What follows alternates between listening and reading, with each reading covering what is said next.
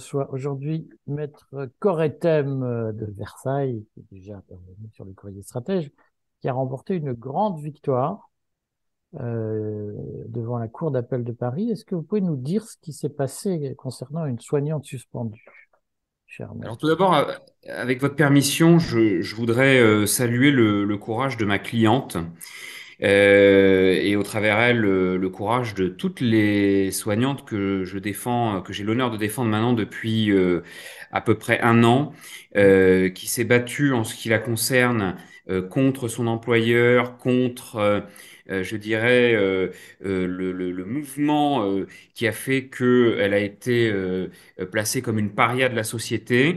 Elle l'a fait avec beaucoup de courage et ça a payé puisque, comme on a pu le constater, et c'est une première en France, hein, euh, depuis, euh, depuis que les soignants sont suspendus, euh, la Cour d'appel de Paris confirme, en tout cas provisoirement, mais confirme et de façon très claire, qu'elle est réintégrée dans son travail, malgré le fait qu'elle ne soit pas vaccinée. Et ça, c'est effectivement une première et c'est une grande victoire euh, qui passe euh, euh, relativement inaperçue, puisque, à l'exception de votre média que, que, je salue hein, pour la, la réactivité, les grands médias sont totalement mutiques sur ce type de situation. Ça en devient gênant. Ça en devient vraiment gênant. La preuve qu'ils ne sont pas là pour informer, mais pour désinformer ou mésinformer. Visiblement, en tout cas, je suis quand même surpris euh, qu'on ne se soit pas précipité, euh, ne serait-ce que pour euh, demander la copie de cette ordonnance qui a été rendue par la Cour d'appel de Paris, au moins, eh bien, d'avoir quelques précisions concernant cette décision. C'est vraiment surprenant, c'est même incompréhensible. Alors concrètement, quand même que, que, parce que beaucoup de soignants suspendus vont nous regarder et vont évidemment se demander si, si ça les concerne.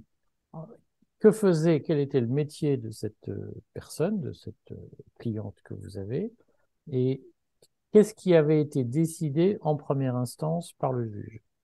Alors, on ne va pas parler au passé, au présent. Elle est infirmière et elle est sophrologue. Ce sont les deux. Euh, Dans un hôpital public? Dans un hôpital privé, à l'Institut Curie. Il hein, n'y a pas de secret, c'est l'Institut Curie.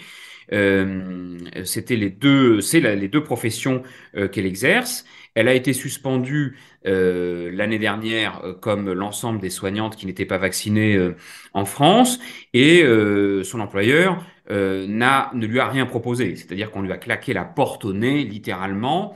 On ne lui a absolument rien proposé, et on lui a dit que elle avait finalement deux options. Soit elle était vaccinée, soit elle partait, et elle partait sans salaire, c'est-à-dire que euh, c'était la, la, la, mort économique qui lui était proposée comme alternative.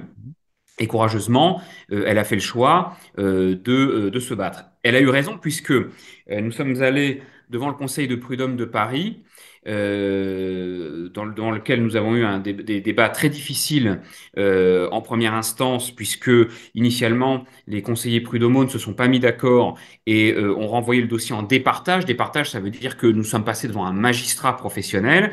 Et euh, cette magistrate extrêmement courageuse et extrêmement légaliste nous a donné raison puisqu'elle a annulé purement et simplement cette décision de suspension et elle a ordonné sa réintégration avec versement de ses salaires. Voilà.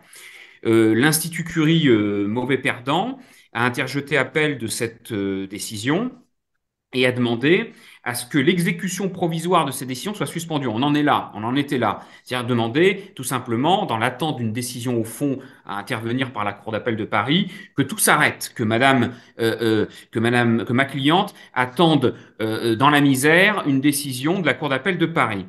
Et la Cour d'appel de Paris a considéré que la décision qui avait été prise en première instance euh, ne violait pas manifestement les termes de la loi, et notamment euh, le Code du travail, et a considéré que, dans l'attente d'une décision au fond, ma cliente restait réintégrée sans vaccination dans euh, cet institut, donc par son employeur. Voilà.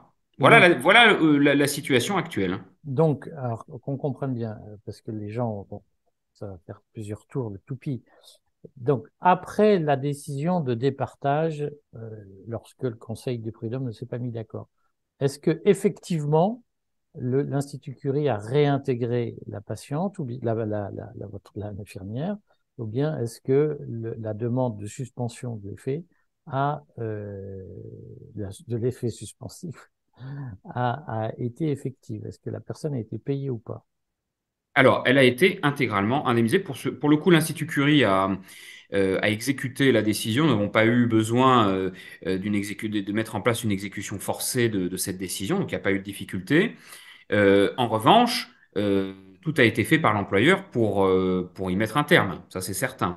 Maintenant, moi je voudrais attirer l'attention sur le fait que cette décision alors, c'est pas vraiment un terme juridique, mais je l'utilise à dessein pour que tout le monde puisse comprendre. Cette décision fait jurisprudence, va faire jurisprudence. C'est-à-dire que n'importe quel salarié du secteur privé suspendu pour défaut de vaccination qui euh, euh, euh, n'a pas fait l'objet d'une proposition de reclassement par son employeur, en gros qui a été foutu à la porte sans proposition alternative, peut dès aujourd'hui, s'ils sont dans les délais, saisir le Conseil de prud'homme et se prévaloir de cette jurisprudence qui est une ordonnance prise par la Cour d'appel de Paris, qui n'est pas la moindre des cours d'appel, pardonnez-moi de cette précision, il s'agit de la Cour d'appel de Paris.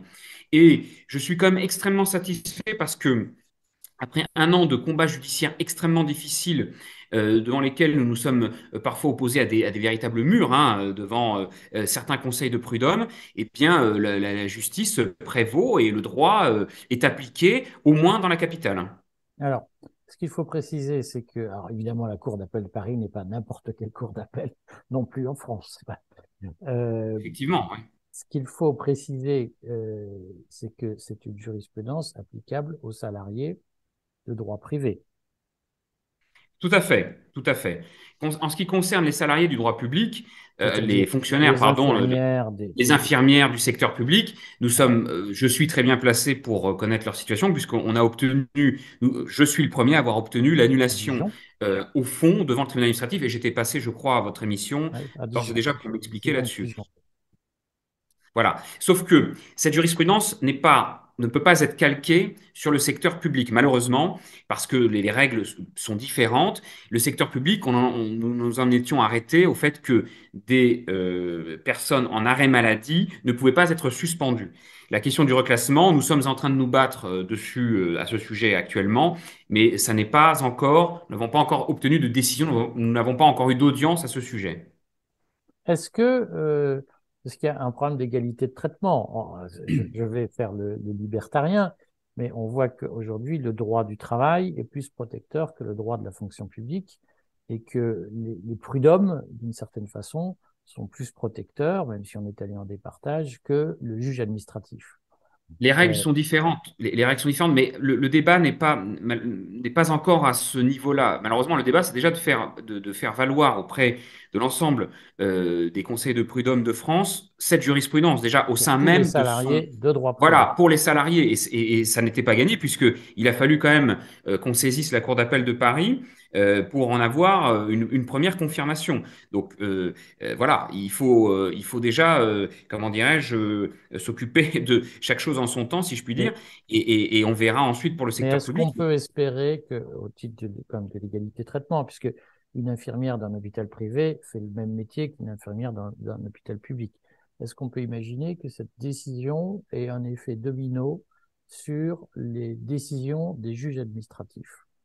Je ne peux pas vous répondre de cette façon-là pour le moment. La seule chose que je peux vous dire, c'est qu'en tout état de cause, euh, elle peut avoir un effet domino sur le secteur privé, euh, mais pour le secteur public, les choses sont vraiment différentes. Et pour le moment, euh, nous espérons que ça puisse être le cas, mais euh, les choses vont se présenter sous un autre angle. Voilà. Très bien. Bon, on suit ça. Et puis, euh, vous êtes évidemment toujours le bienvenu sur euh, notre chaîne pour parler de ces sujets qui passionnent les gens. Merci beaucoup. Euh, Merci pour votre invitation. Bonne journée.